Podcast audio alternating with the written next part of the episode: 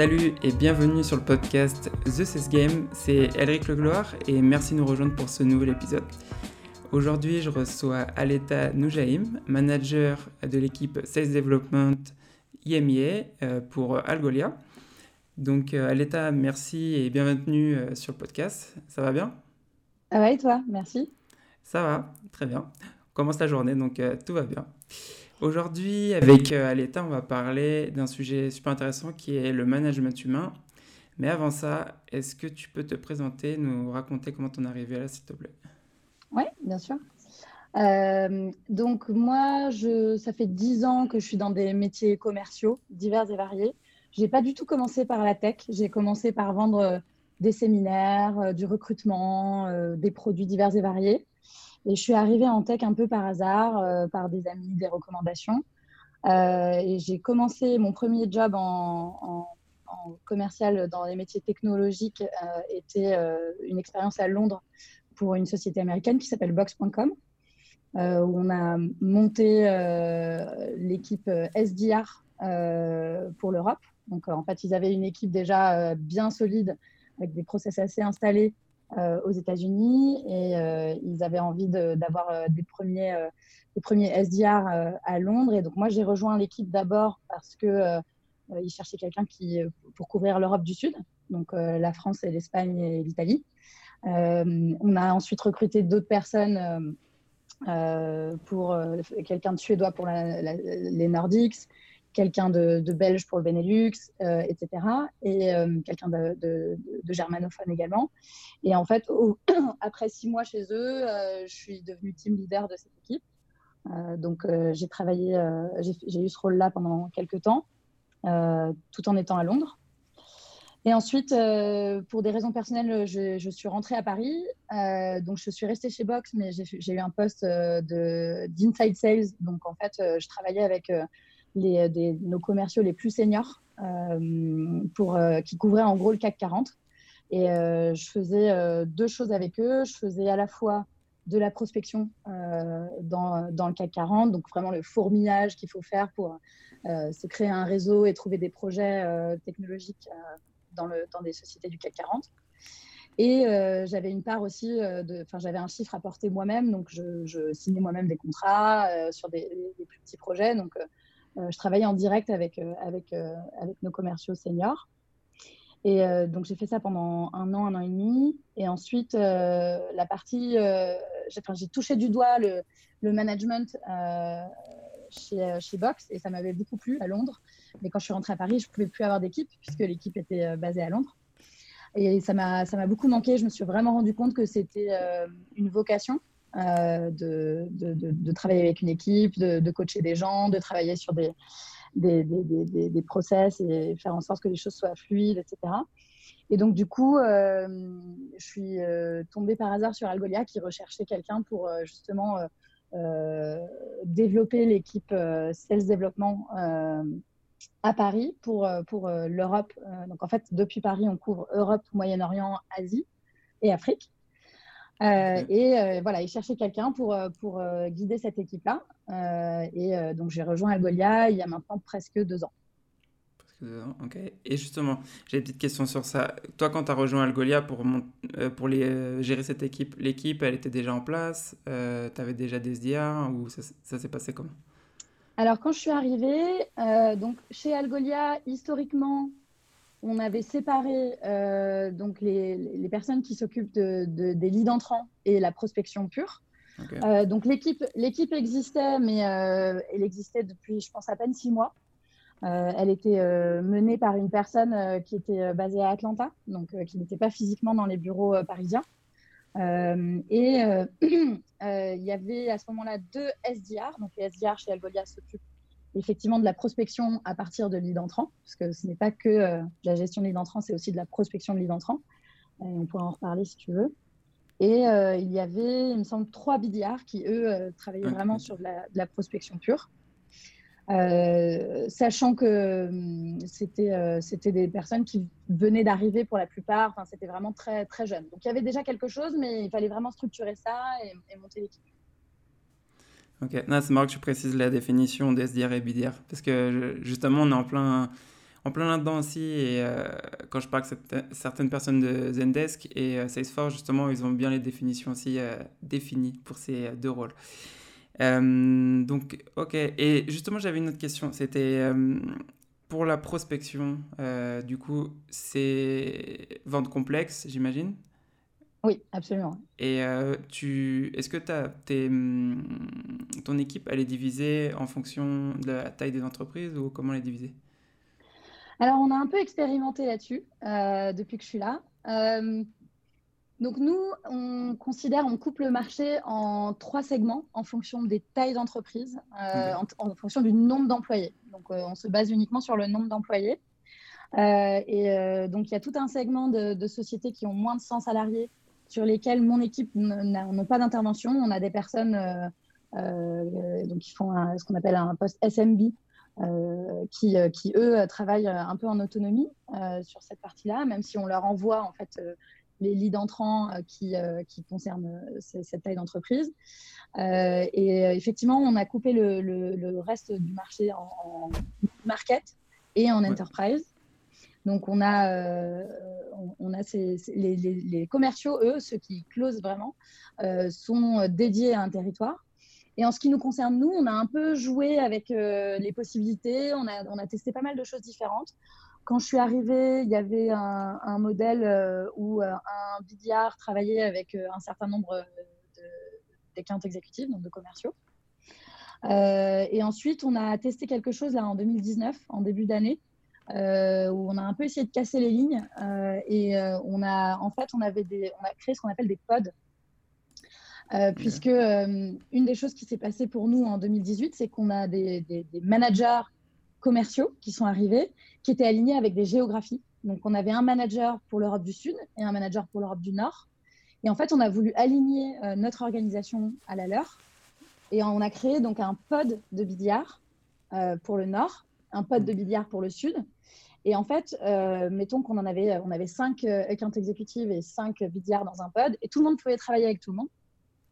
Donc, on avait un peu envie de, voir comment ça se passait si on, on, arrêtait de passer du temps à essayer de savoir euh, si tel compte appartenait à, Pierre ou à Paul, si on laissait un peu la liberté à chacun de, de prospecter les comptes qu'il trouvait les plus intéressants.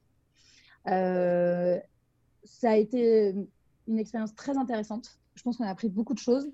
Euh, mais on est revenu euh, finalement sur un modèle de, de, binôme, euh, enfin disons plutôt trinôme, puisque là, en, avançant en 2020, le modèle qu'on va avoir, c'est on revient à un modèle où un, un est, en, comment, travaille avec deux accounts exécutifs sur des territoires qui sont généralement connexes. Donc si on a, on va avoir un BDR qui travaille sur le mid-market Royaume-Uni. Euh, ou euh, deux BDR qui travaillent avec quatre euh, commerciaux Enterprise France. Donc voilà, on revient sur des modèles où on, a un ratio en fait en fonction du nombre des quintes exécutives.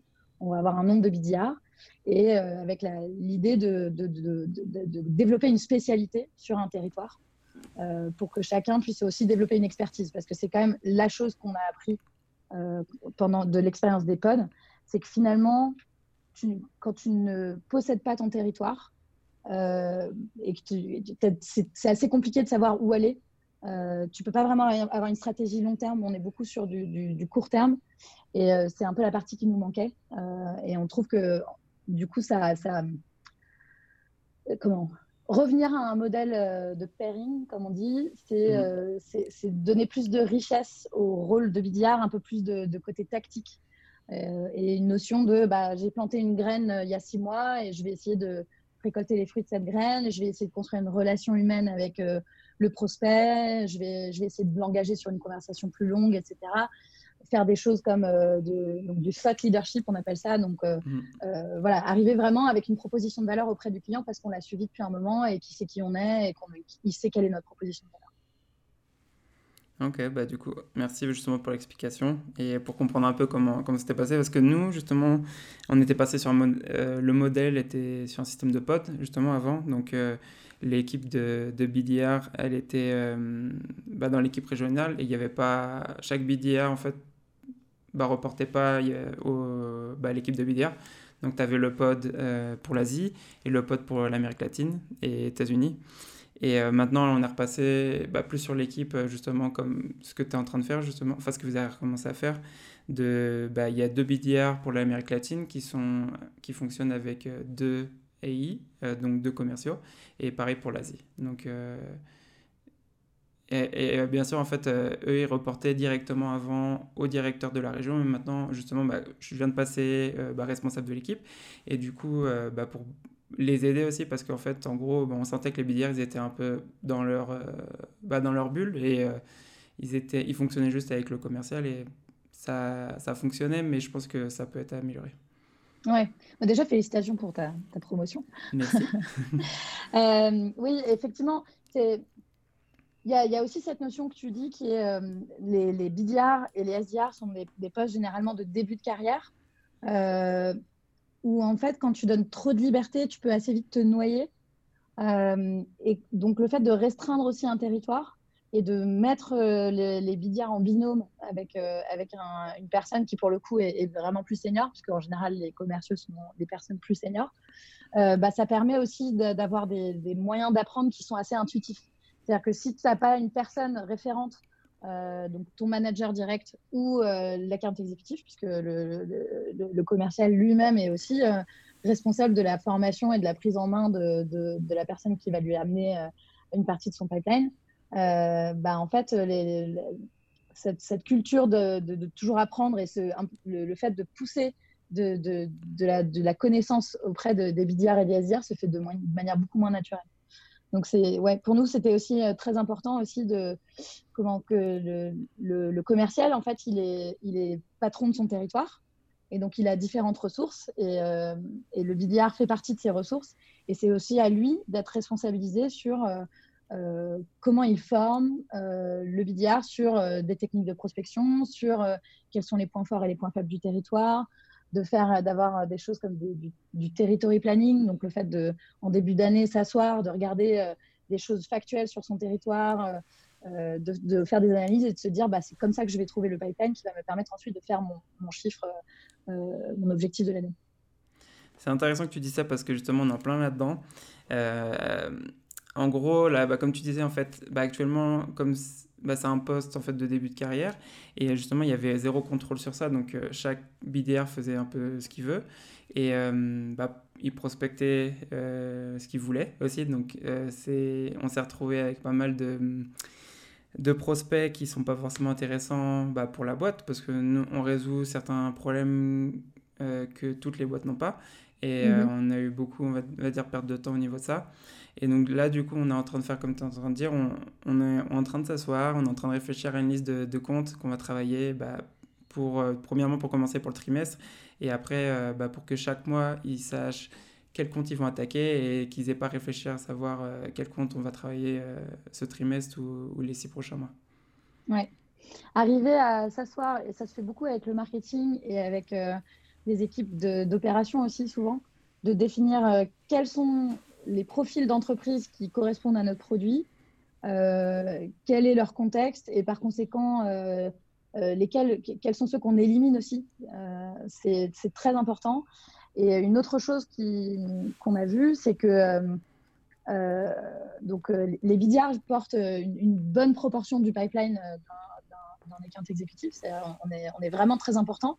et, et que si avant même de commencer le travail de prospection, le, commercial n'est pas impliqué dans le choix du compte à prospecter, en fait, on, se retrouve avec pas mal de problèmes derrière, euh, où euh, bah, on, a des bidiards qui vont s'arracher pour arriver à prendre un rendez-vous avec un compte euh, ou avec une personne parce qu'elle est à moitié réceptive, alors ils se disent, ah, il y a peut-être quelque chose, etc.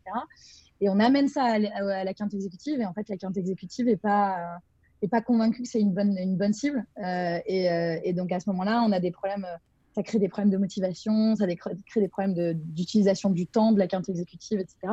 Donc euh, pour nous, c'est très important cette phase de territory planning. Euh, et de plus en plus, hein, c'est aussi en, ne le faisant pas qu'on s'est rendu compte que c'était important. Euh, donc c'est pour ça qu'on on prend vraiment le temps maintenant et on demande à chaque BDR de s'asseoir avec CTI et de se mettre d'accord sur la liste des comptes à, à, travailler. Et il y a même des situations où le, le, commercial lui-même va s'engager à apporter au euh, de manière hebdomadaire peut-être cinq comptes ou pour justement réduire le temps qu'on passe, nous, à faire de la recherche pour trouver des comptes intéressants. Donc, il, voilà, il faut vraiment que ça travaille en binôme. C'est ce que j'allais dire justement, parce qu'on n'a pas ça qui est en place. Donc, du coup, c'est bien que tu me donnes des, ces petites idées parce que actuellement, c'est, on va dire, bah, chacun travaille de son côté et, ça se passe bien, ça se passe bien. Et justement, je pense qu'il faudrait qu'on mette plus en place ce que tu es en train de dire, de travailler en binôme. Euh, bah, chaque, chaque pôle, on va dire, euh, l'équipe l'Amérique latine, il faudrait qu'elle travaille avec ses, commerciaux justement pour euh, travailler sur une liste. Mais ça, c'est quelque chose de. Enfin, c'est presque une transformation culturelle qu'il faut faire dans les entreprises. C'est-à-dire qu'il y a, y a un peu une notion de Enfin, si on ne fait pas attention, si les managers ne sont pas responsabilisés et ne passent pas ce message-là, ça peut vite se transformer en euh, euh, les BDR, ils fournissent des choses, ils fournissent des rendez-vous, ils fournissent des conversations.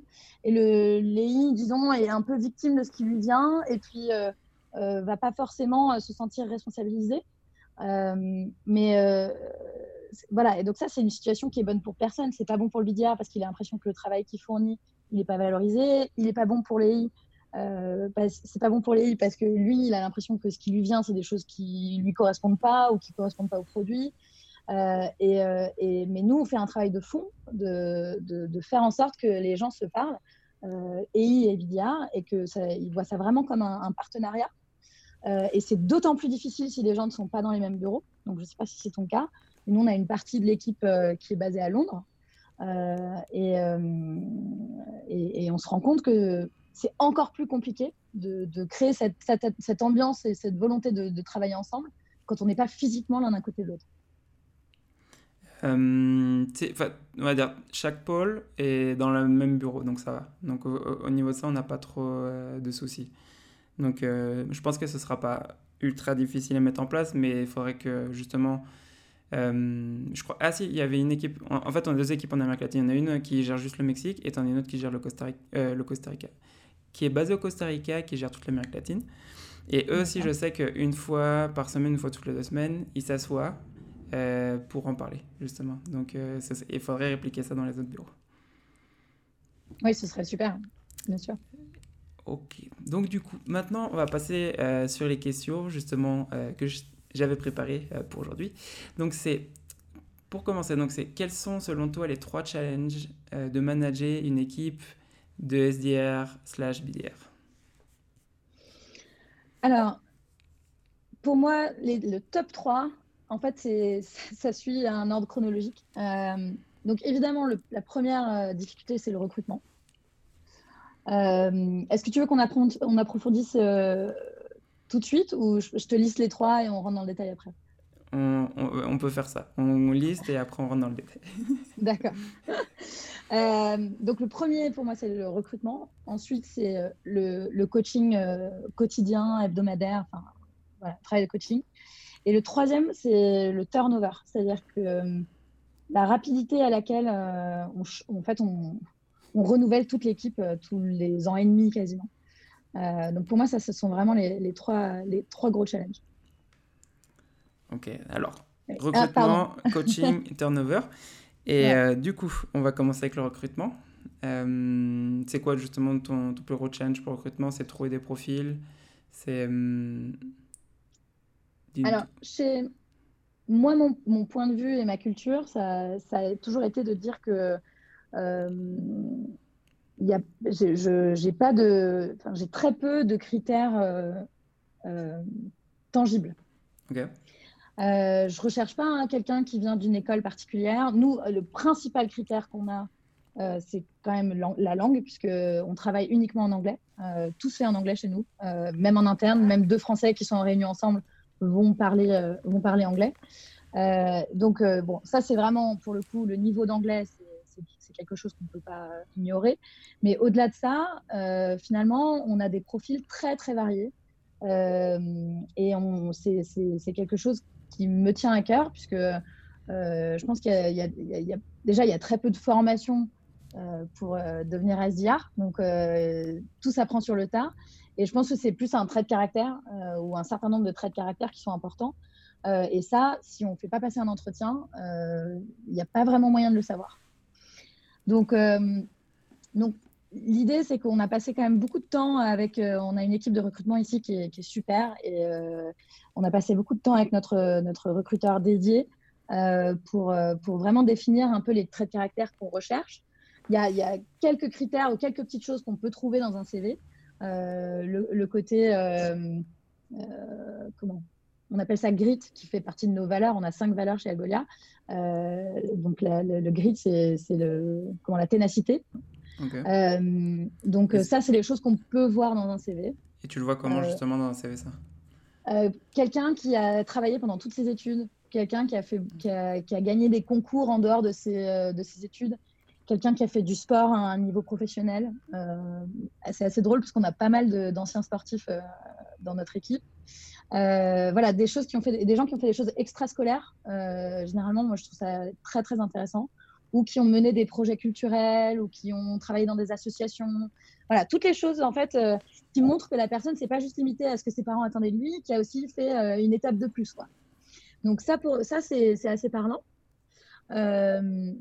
et on se, on se fie un peu là-dessus. Et puis après, euh, nous, notre façon de fonctionner, c'est qu'on fait, beaucoup passer d'entretiens. Euh, et euh, on va valider la présence de nos cinq valeurs et le respect un peu de, ce que Algolia attend de tous ses employés. et au-delà de ça, moi, ce que, j'aime voir, c'est une expérience face aux clients, quelle qu'elle soit. Mais ça peut être très bien. Enfin, on a des personnes qui ont fait, qui ont travaillé dans des call centers on a des personnes qui ont travaillé euh, en magasin euh, pendant des années, pendant toutes leurs études. Euh, on a des gens qui ont une première expérience commerciale. Donc quelqu'un qui a déjà été face à un client et qui, sait comment un peu interagir avec un client, ou en tout cas qui a cet instinct-là, ça pour moi c'est très important. Après, pour le reste, voilà, on a, des gens on a une personne qui a fait des études de criminologie, euh, on a quelqu'un qui a fait aux États-Unis, on vient de recruter quelqu'un qui a fait du volet à un niveau professionnel euh, pendant plusieurs années, donc c'est en reconversion euh, maintenant. on a vraiment toutes sortes de profils et on a des gens qui viennent de partout aussi, donc ça c'est super intéressant pour nous. Et voilà, et donc la seule façon de faire, c'est de faire passer plein d'entretiens. Et il faut arriver à se dégager le temps en tant que manager pour, pour faire passer des entretiens, même si le CV n'est pas forcément alléchant, même si euh, parfois, on n'a pas de poste ouvert, mais il faut continuer quand même à, rencontrer du monde parce que la seconde où tu as un poste ouvert, il faut absolument être réactif et mettre quelqu'un en place tout de suite. Euh, voilà, donc c'est quand même c'est un travail euh, quotidien de, recruter. Alors, j'ai deux questions sur ça. Mhm. La première, c'est tu disais que tu fais passer plein d'entretiens. Combien t'en fais passer, justement? Et dans chaque entretien, qu'est-ce que tu cherches, justement? Mhm. Alors, notre process, euh, c'est que donc, le recruteur fait passer un premier entretien en fonction des, critères un peu qu'on s'est fixés. Puis au bout d'un moment, on, se connaît aussi. Hein, c'est une relation vraiment euh, humaine qu'on a avec, euh, avec Florent, notre super recruteur. Donc, donc il, sait, il, sait le genre de profil que j'aime au bout d'un moment. Et donc il me dit ça, cette personne-là, ça, va te plaire et tout. Donc lui a premier, un, premier entretien où il parcourt le CV, il valide les quelques critères que je lui ai donnés le niveau de langue également. Ensuite, moi, j'ai un entretien avec eux euh, où euh, moi, je commence par leur présenter le poste et je vois, euh, je fais très attention aux questions qu'ils posent. donc là, ce que je recherche beaucoup, c'est le, je, ne me souviens plus exactement du mot, mais c'est l'intelligence d'écoute hmm. et la capacité à rebondir on s'est rendu compte que c'était quand même quelque chose d'assez euh, difficile et un des vrais facteurs clés de succès en termes de, tempérament pour un SDR ou un BDR, c'est la capacité à ne pas forcément avoir un script que tu déroules, mais plutôt à écouter ce que la personne te dit et à, réagir euh, et à poser les questions suite à, ce que tu entends. Euh, donc moi, je fais beaucoup attention à ça dans, dans cet entretien-là. Et puis, j'essaye d'évaluer justement l'aspect ténacité. Donc, quand la personne me raconte son parcours, je vais aller un peu fouiller et, euh, essayer de comprendre euh, euh, voilà, si, si, la personne a été dans des situations un peu difficiles et qu'elle a dû un peu voilà, s'envoyer pour trouver des solutions. donc ça, c'est toujours intéressant. si, si je vois qu'au niveau personnalité, tempérament, il y a un fit, à ce moment-là, on a un, exercice écrit qu'on leur demande de faire. Donc, très simplement, on leur envoie, on leur demande de, mapper un compte, donc de chercher, on leur donne un nom de compte, un, vrai compte, et on leur demande bah, qui seraient les personnes auxquelles tu, tu enverrais un message ou que tu, qui seraient, les personnes que tu contacterais pour, pour vendre Algolia. Tu leur dirais quoi? Fais-nous une cadence de 5 touches. si la personne ne te répond jamais, qu'est-ce que tu fais? Euh, et puis après, on a un autre exercice qui est un peu de, on a deux objections qu'on demande aux gens de, auxquelles on demande aux gens de, répondre. Donc là, ce qu'on valide, c'est euh, la connaissance, la compréhension de ce qu'on fait. Euh, parce que Algolia, c'est quand même pas un produit forcément simple à comprendre. Mhm. et puis, la, les, comment, les, capacités de conviction et d'expression écrite. Euh, on permet aux gens, si, la personne qu'on recrute va travailler particulièrement sur un territoire avec une langue, euh, je sais pas, l'italien par exemple, on leur permet de le faire dans leur langue native. On a suffisamment de gens euh, chez Algolia qui nous permettent de, traduire. Moi, je, parle quelques langues aussi, donc on trouve toujours un moyen. L'idée, c'est vraiment de, voir si la personne comprend un peu instinctivement comment convaincre quelqu'un. voilà. Ensuite, si ça, ça se passe bien, on les fait venir au bureau. Euh, et là, ils ont une journée entière. Et ça, c'est le process vraiment Algolia, hein, ce n'est pas, euh, pas le mien en particulier. Ils ont une journée entière où ils ont, je crois, cinq entretiens avec deux personnes à chaque fois, euh, où on évalue le job fit. Donc, on a des gens qui font le job de billard, qui vont venir, qui vont, qui vont vérifier qu'ils ont bien compris ce que le rôle comprenait en termes de tâches, en termes de voilà, des contraintes que ça peut imposer, etc., la rigueur qu'il faut. Euh, voilà, donc vérifier qu'il y a, un, bon match entre euh, le rôle et euh, ce que la personne a envie de faire et ce que la personne sait faire. Mhm. et puis, on valide les valeurs d'Algolia et il y a également une présentation devant toute, toute l'entreprise, en fait. Enfin, tout le monde n'est pas obligé de venir, mais tout le monde est invité, donc c'est ouvert à tous, euh, où ils vont euh, faire une petite présentation, euh, où ils choisissent en fait un compte qui, auquel ils, vendraient Algolia, et donc ils expliquent pourquoi ils, proposeraient Algolia à cette entreprise, donc pourquoi c'est un bon fit, et qu'est-ce qu'ils leur diraient en gros. Donc, donc on fait ça, et si ça, ça se passe bien, il y a un dernier entretien avec notre Director of Global Sales Development, et si ça, ça se passe bien, c'est bon.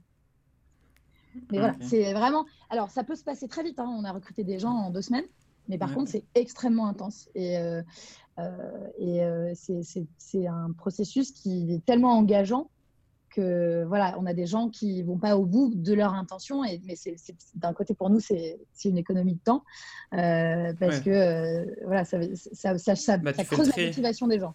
Oui, tu fais le tri aussi en même temps parce que tu vois justement la motivation qu'ils ont et parce que tu peux, justement, ce que j'allais dire, ça fait. Attends, ça fait en tout.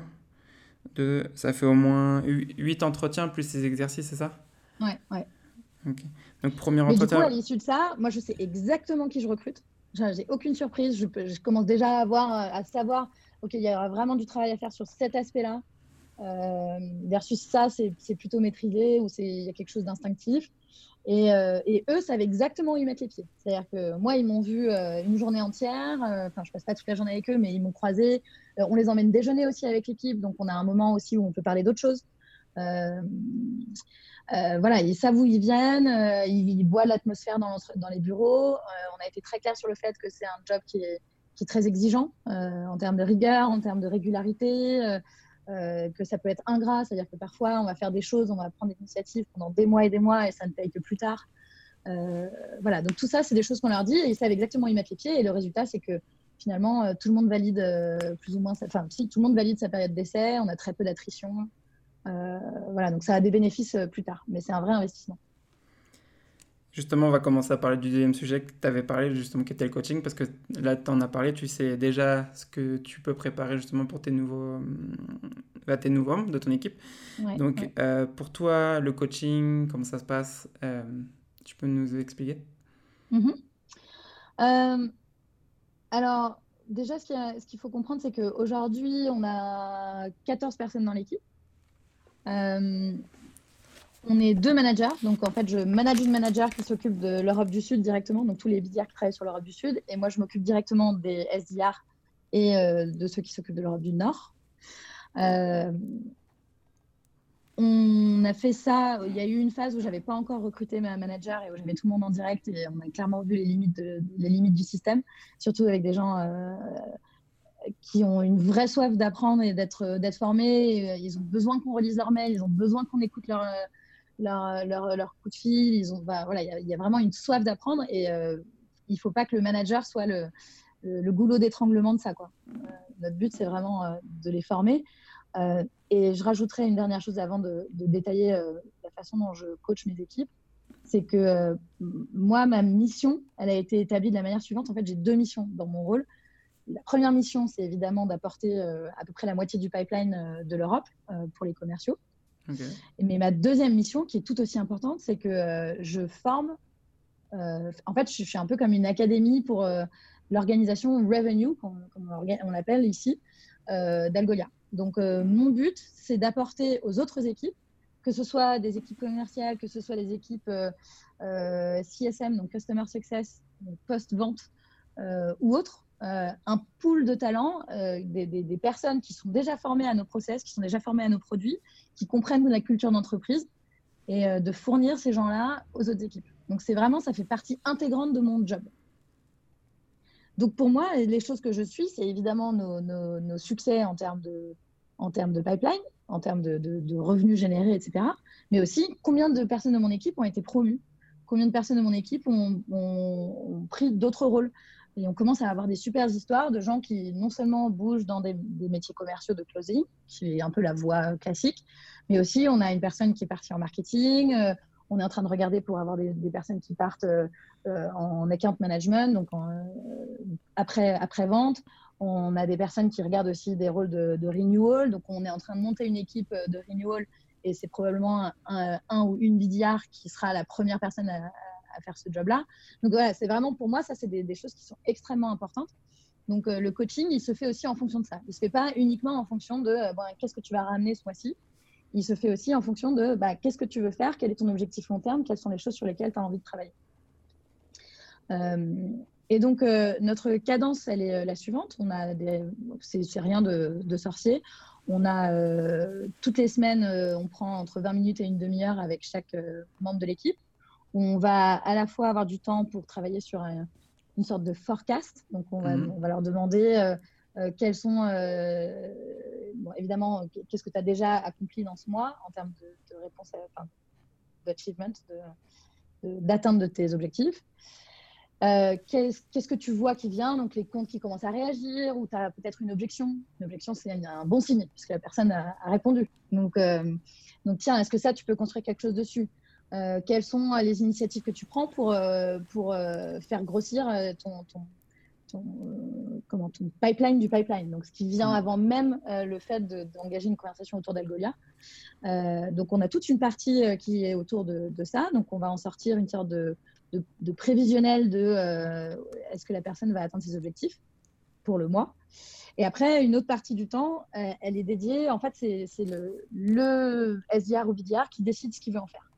Donc parfois, il y en a certains qui veulent faire euh, des, des, mock calls. Donc, on va faire semblant de, je vais faire semblant d'être le client et elle va essayer de me, convaincre de vendre, euh, d'acheter Algolia ou de, prendre un rendez-vous du moins. Euh, donc, il y en a qui font ça, il y en a qui me demandent de relire des cadences, et il y en a qui ont aussi des projets, des, projets un peu connexes dont on peut parler. il y a des gens qui sont responsabilisés, par exemple, sur le mentoring d'autres, d'autres membres de l'équipe, puisque ce qui les intéresse à long terme, c'est peut-être de faire du management ou euh, voilà, d'accompagner des, personnes plus juniors. Donc, euh, on va leur donner un peu un projet euh, à côté. Et en fait, ouais, tout le monde chez Algolia, ou en tout cas tout le monde dans mon équipe, essaye d'avoir un projet connexe. Donc, ce soit, ça peut être tester un nouvel outil, ça peut être faire des recherches sur un partenaire ou comment on peut vendre tel, enfin, quelle peut être la proposition de valeur d'Algolia dans tel contexte ou pour telle industrie.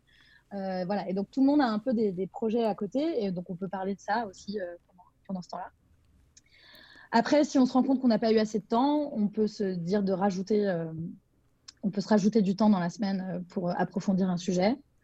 Euh, et puis, tous les matins, on a un, stand-up meeting. On prend 10 minutes dans l'open space, on se met tous ensemble on parle des sujets du jour. Il y en a qui parfois amènent une objection et demandent à tout le monde qu'est-ce que vous auriez fait dans cette situation. Il y en a qui vont parler de quelque chose au niveau du produit. Puis très souvent, même pendant la conversation qu'on a le matin, il y a des gens qui disent un message, je suis pas sûre d'avoir bien compris, par exemple, quelle est notre relation avec Salesforce Commerce Cloud. Donc ça, c'est arrivé cette, euh, semaine. Euh, on a une intégration, on a une sorte de partenariat avec Salesforce Commerce Cloud, quelle est notre relation?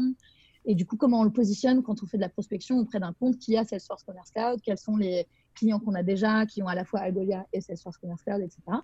Et donc, euh, il y a quelqu'un qui prend la responsabilité d'aller faire la recherche, d'aller demander à, droite à gauche, et ensuite fait un compte rendu à l'équipe en disant bah, c'est comme ça qu'on nous recommande de le faire. Donc voilà, tout le monde participe en fait comme ça au développement de tout le monde on partage les cadences, on partage, on partage tout. On essaye de tout partager. je vais te demander, au niveau des cadences, tu leur donnes des templates qui sont déjà faits ou tu leur montres comment, comment créer des cadences?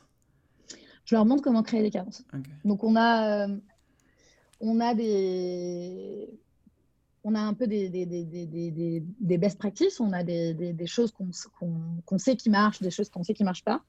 Euh, donc on, a, on avait euh, au départ on avait une liste assez limitée de cadences et en fait au fur et à mesure des, des, des, des, résultats de chacun parce que finalement c'est beaucoup de tu testes des choses tu vois si ça marche si ça marche pas parce que ce, qu'on vend nous il n'y a pas vraiment de sociétés qui vont exactement la même chose donc tu peux pas vraiment dire bah, on va faire exactement comme eux tu peux t'inspirer mais tu vas prendre un petit bout tu vas pas prendre un autre bout donc voilà on teste des choses et, après c'est à chacun de contribuer à créer des cadences et quand il voit des bons résultats sur une cadence, bah, il va le partager à l'équipe. Donc, on a un, groupe Slack, hein, tout simplement, euh, où les gens partagent leur cadence. Euh, et on utilise SalesLoft pour, euh, pour, pour pouvoir aussi analyser les résultats, etc. Ok, ok. Non, c'était pour savoir parce que justement, pour l'instant, c'est chacun fait ce qu'il veut aussi. Donc, c'était pour voir comment, comment on allait faire. Mais moi, j'étais parti sur l'idée de euh, comment on fait de la prospection à grand compte On va partir sur la prospection personnalisée et euh, justement euh, bah, comment créer un email de zéro. Qu'est-ce que tu cherches sur ton prospect en fait quand tu personnalises ton email, comment tu le relis à ce qu'on fait, cette mm. personnalisation à ce qu'on fait, et avec le, le call to action, la question justement qu'il y a à mettre dans, dans l'email. Parce que juste, pour les, justement pour les guider, bien sûr, leur, montrer comment le faire et euh, pour qu'ils puissent le faire eux-mêmes. Bien sûr. Et, euh, euh, De manière générale sur ça, enfin nous on a, on a, on a j'ai fait un audit en fait de nos pratiques, de nos pratiques il y a peut-être six mois. Où on s'est rendu compte qu'on commençait à avoir vraiment une grosse équipe et des gens qui performaient extrêmement bien et d'autres qui avaient plus de difficultés. Et on avait un peu de mal à mettre le doigt sur qu'est-ce qui faisait la différence entre un, bon billard et un super, super bon billard. Donc on a passé pas mal de temps là-dessus, enfin j'ai passé pas mal de temps là-dessus et euh, une des choses qu'on a vues, c'est que euh, le, très customisé, finalement, même sur les grands comptes, c'est beaucoup de temps passé. Euh, enfin, le, gain, il est marginal. C'est-à-dire que tu tu peux pas envoyer juste la même cadence à tout le monde. Ça, ça marche pas. Ok.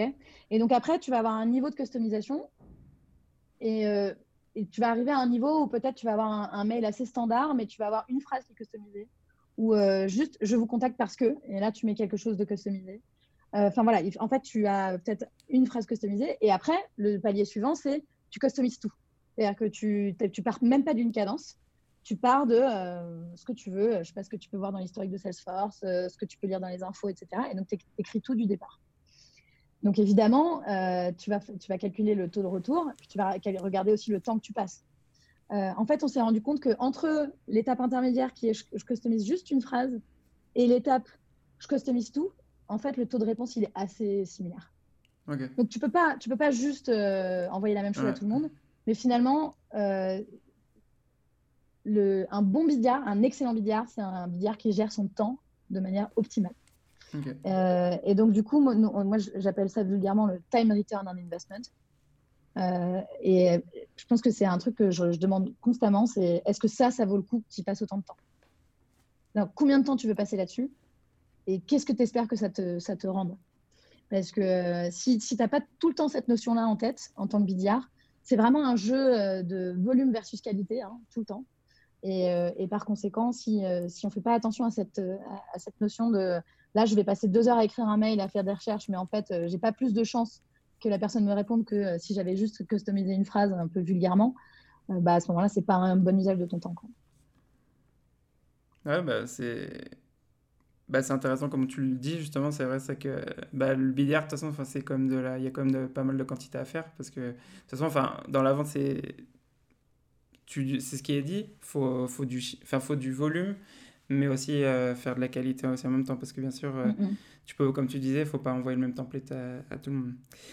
Euh, Justement, je voulais revenir un peu sur ce que tu disais sur la session de coaching, parce que là, on, a, on avait changé un petit peu de, de sujet, on était rentré dans, dans les cadences. Euh, tu disais, tu fais 20-30 minutes avec chaque membre de ton équipe. Tout ce que tu nous as dit là, donc du coup, tu faisais le forecast, la prévision, tu voyais les objections qu'ils rencontraient, les initiatives sur lesquelles ils sont en train de travailler. tu, vois ça, tu vois tout ça pendant ces 20-30 minutes? Ou, oui, parce que je leur demande de préparer leur forecast, mais ce, que, je ne veux pas, c'est qu'ils regardent dans leur Salesforce pendant qu'on parle. Enfin, ça n'a aucun bénéfice. Le temps qu'on passe ensemble, ça ne doit pas être un temps à, faire du forecast. Euh, donc, euh, y en a, ils arrivent tous avec déjà euh, quelque chose de préparé. Donc, moi, je leur demande en fait de faire un certain nombre de catégories dans leur forecast.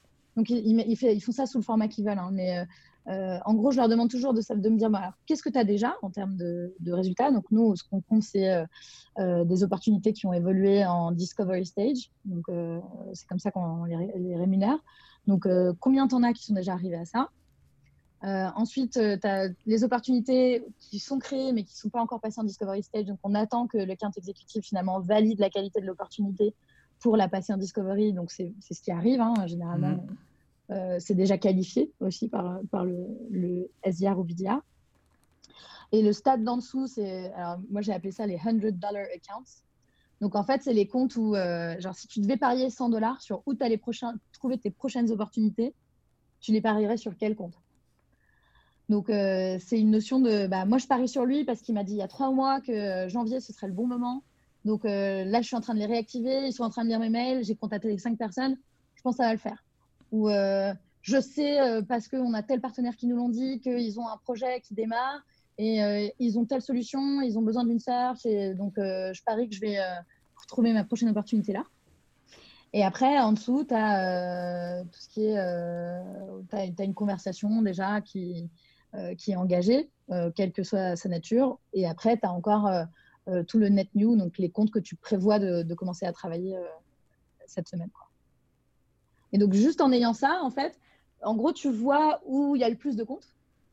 Et donc, tu te mhm. rends compte que si tu n'as pas grand-chose en bout de funnel, donc tu n'as pas grand-chose qui sont près de l'étape d'opportunité, euh, et que tu es déjà le 15 du mois, ben, tu as quand même très peu de chances de faire ton chiffre. Euh, alors que, enfin voilà, l'idée c'est qu'au début, tu en, en, es beaucoup, au début de mois, tu en as beaucoup en net new euh, au début du cycle vers la fin, en fait, pendant le mois, ça progresse et tu vois le volume de comptes qui passe euh, d'un côté à l'autre. Et ça te permet, en fait, en, un coup d'œil assez rapide, de voir si la personne est en bonne posture pour faire son chiffre ou pas. Quoi. Et ça permet d'y passer finalement 5-10 euh, minutes, euh, sauf si tu, tu approfondis un sujet en particulier, tu veux parler d'un compte en particulier où tu es un peu coincé, etc. Là, ça prend plus de temps. Mais en soi, ça permet d'avoir une bonne vue de l'activité de chaque personne. Ah bah, c'est bien que tu me le dises parce que justement, j'avais pas, j'avais pas du tout ça en tête actuellement. Donc c'était. Mais. Ok, bah du coup, bah, je, je le mettrai en place. Après, quand tu as moins de monde, tu peux rentrer dans plus de détails. Mais euh, dès que tu commences à avoir une grosse équipe, tu as besoin d'avoir des solutions qui te permettent en un coup d'œil de voir si la personne elle est en bonne situation ou pas. Mhm. Parce que, en fait, moi, ce que je trouve le plus difficile sur le coaching, c'est de voir ceux qui sont en difficulté parce qu'ils ont un mauvais mois ou parce qu'ils sont partis en vacances ou parce que, je sais pas, il y a un contexte autour d'eux qui fait que, voilà, c'est contextuel. Et ceux pour qui c'est vraiment structurel, c'est-à-dire qu'il y, y, a une brique qui manque en termes de connaissance de notre métier et où là, ça mérite pour le manager de passer plus d'énergie. Et, et, de faire la différence entre ces deux choses-là, c'est là où vraiment moi j'ai trouvé le plus de marge de progression pour moi. C'est-à-dire que comment moi je gère mon temps et comment mhm. moi je fais en sorte, mon objectif c'est que tout le monde soit sur 100 à 100% de leur objectif. Donc comment je fais en sorte d'aller chercher les, les, personnes qui ont besoin d'une brique supplémentaire d'apprentissage, de, d'enablement, d'attention en fait, euh, pour faire en sorte que cette personne-là se mette à niveau aussi. Ouais, bah, je suis complètement d'accord et j'ai du travail à faire. on va passer sur euh, le dernier point que tu avais mentionné, donc qui était le turnover justement de, des, des BDR. Donc, euh, tu disais bah, justement le, le temps d'un BDR, c'est. Enfin, le temps. Un BDR, ça dure un an et demi à peu près. Donc, c'est quoi ton challenge justement avec ça? Comment tu, tu disais déjà tout à l'heure que tu construis, tu construis un pipe de, de, candidats. Donc, est-ce que tu peux nous raconter un peu comment tu gères tout ça? Oui. Euh, là aussi, c'est très important pour nous d'avoir une vision long terme. Donc, euh, de, à quelle personne, à quel moment ou dans quel trimestre on estime que cette personne-là va quitter l'équipe. Euh, donc, on a établi, nous, un peu des, règles minimales de temps sur le poste parce qu'on a ressenti que c'était nécessaire. En fait, quand Algolia était, euh, euh, quand on a monté l'équipe, bah, on avait, en fait, on avait besoin de gens qui progressaient et qui étaient dans le stade d'après. Donc, il y a des gens qui sont restés euh, très peu de temps en poste en VDR. Et on s'est rendu compte que c'était assez compliqué à gérer. Donc, nous, on s'est mis d'accord aussi avec les équipes, enfin, les managers des équipes de commerciaux en leur disant on ne vous fournira pas quelqu'un avant un an, un an et demi. Enfin, ça a évolué au fur et à mesure des, périodes de, de, de, parce que bah, nous, on a aussi besoin d'avoir un retour sur investissement. On ne peut pas continuellement avoir des gens qui rentrent, qui euh, connaissent un tout petit peu et ensuite qui arrivent chez vous. Et nous, on recommence de, zéro. Donc, on a besoin d'avoir une période de temps où la, personne est suffisamment formée pour euh, nous permettre, nous, de faire notre chiffre de manière assez tranquille et de pouvoir former d'autres gens euh, qui ensuite vont prendre le relais. donc, tu as vraiment besoin d'avoir un peu un cercle vertueux de, tu as quelqu'un qui démarre, qui au début va pas faire son chiffre parce qu'elle démarre.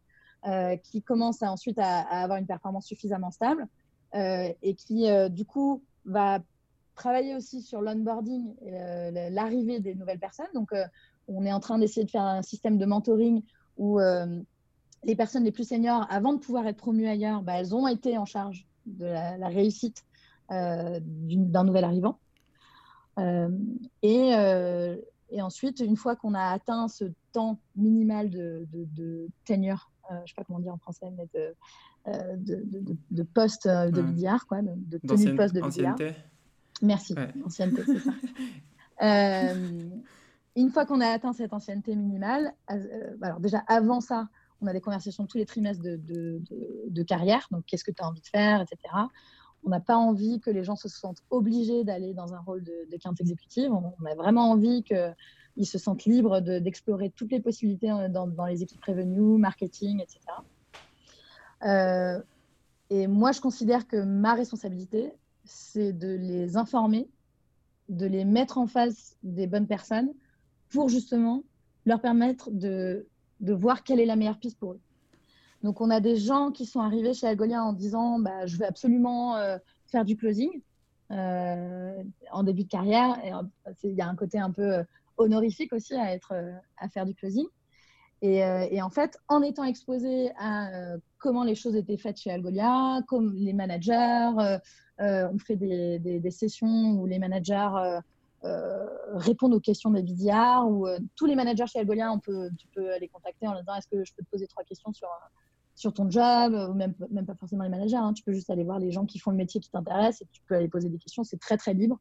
Et donc, du coup, les gens se cultivent naturellement et euh, parfois changent complètement de direction et se disent en fait, c'est pas du tout ça que j'ai envie de faire. Ou alors, il y a des gens qui arrivent en disant je ne sais pas ce que je vais faire après.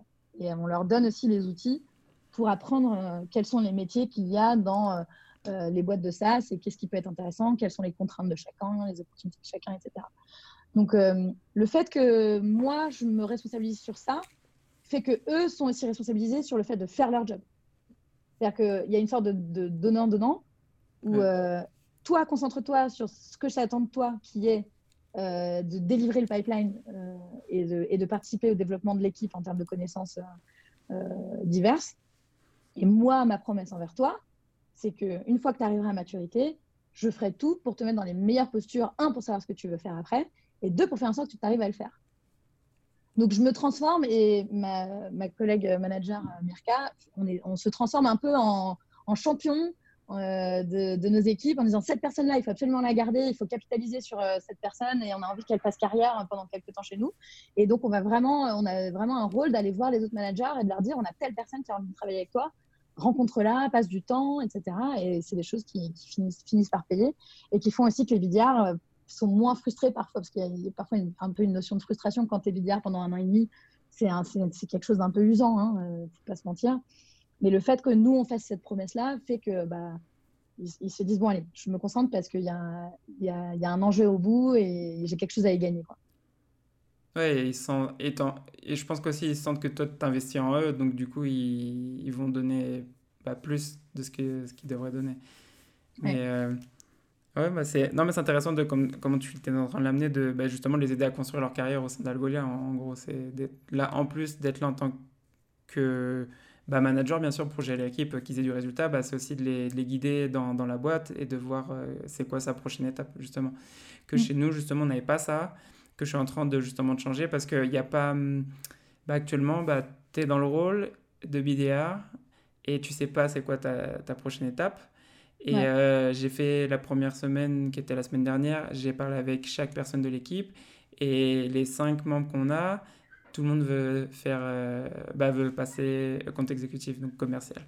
Donc je vais commencer à travailler avec eux justement pour voir euh, bah, tout ça, bah, pour commencer à les préparer, même s'ils n'y sont pas encore, parce qu'il y en a qui ont un mois, donc d'autres qui ont trois mois, donc il y, y, a encore pas mal de travail à faire, je pense, avant qu'ils arrivent au rôle de commercial.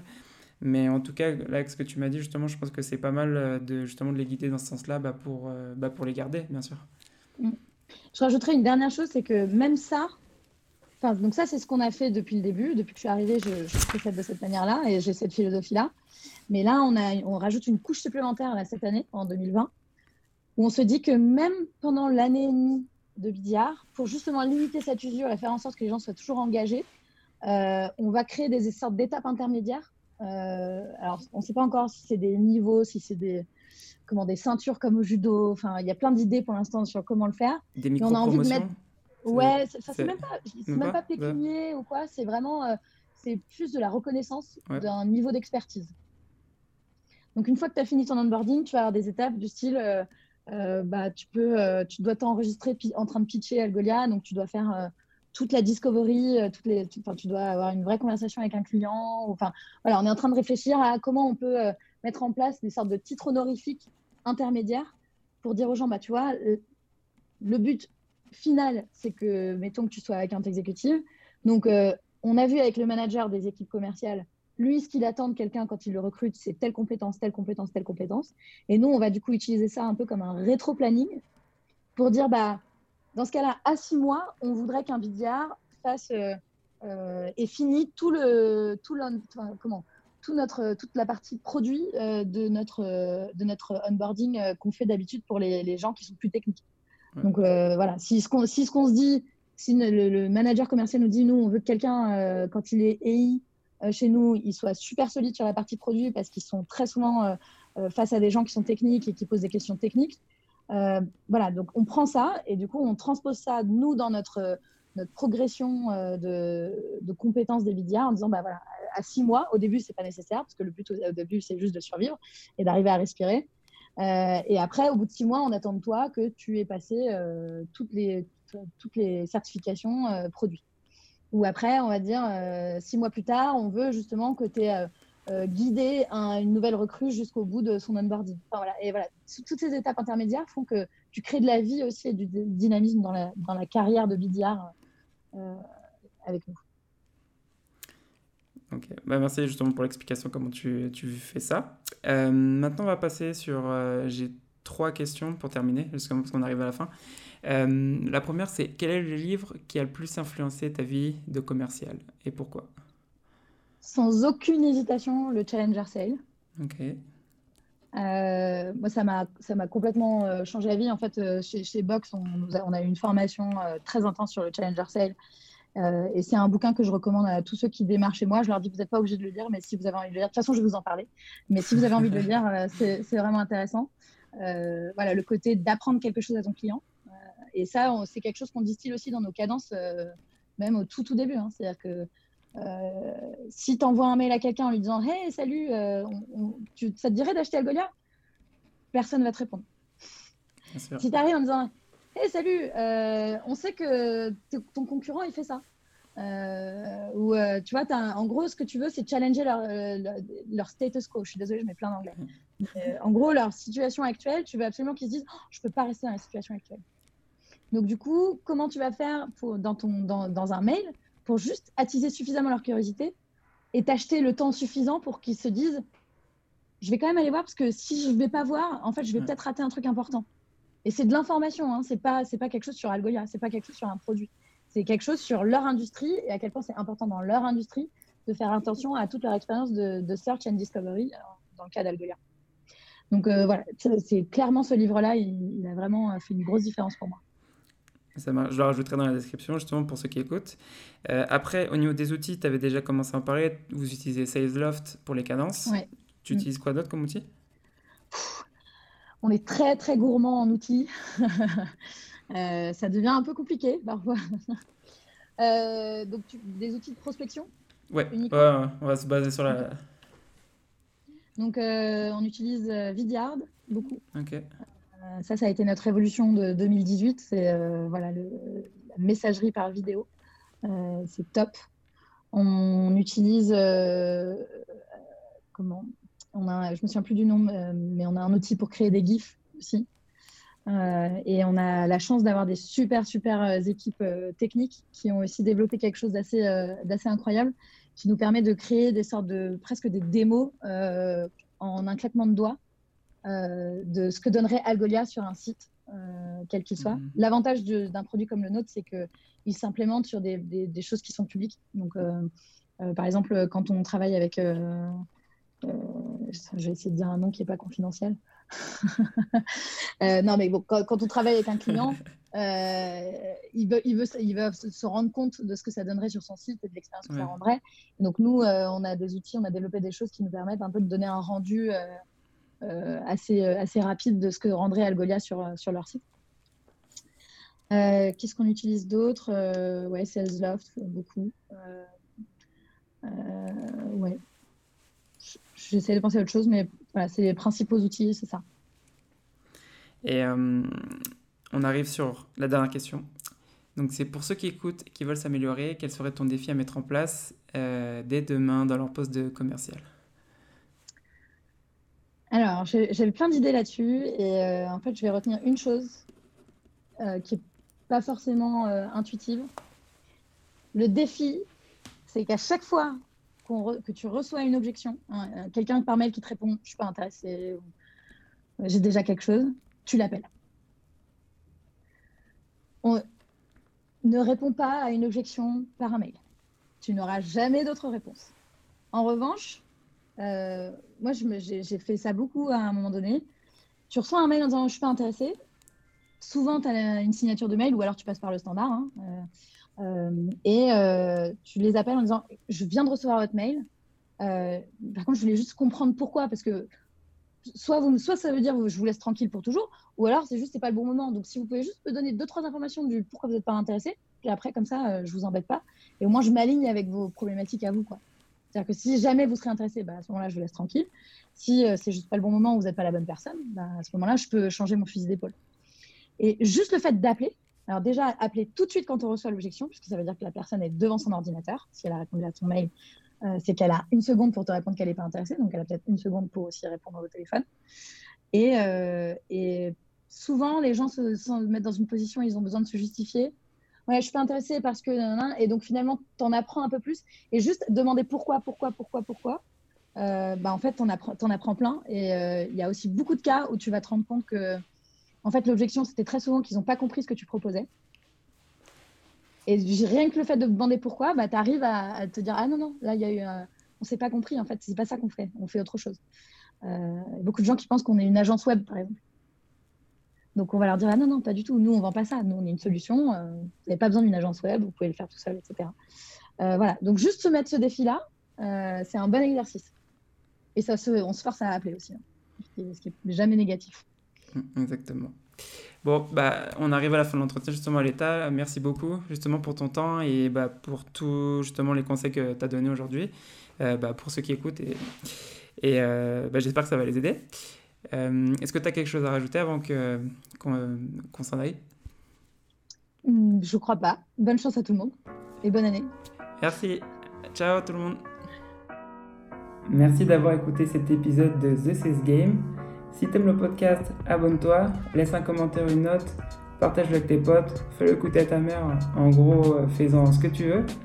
Et ça serait top aussi si tu pouvais m'aider à le partager. On se revoit dans le prochain épisode. Ciao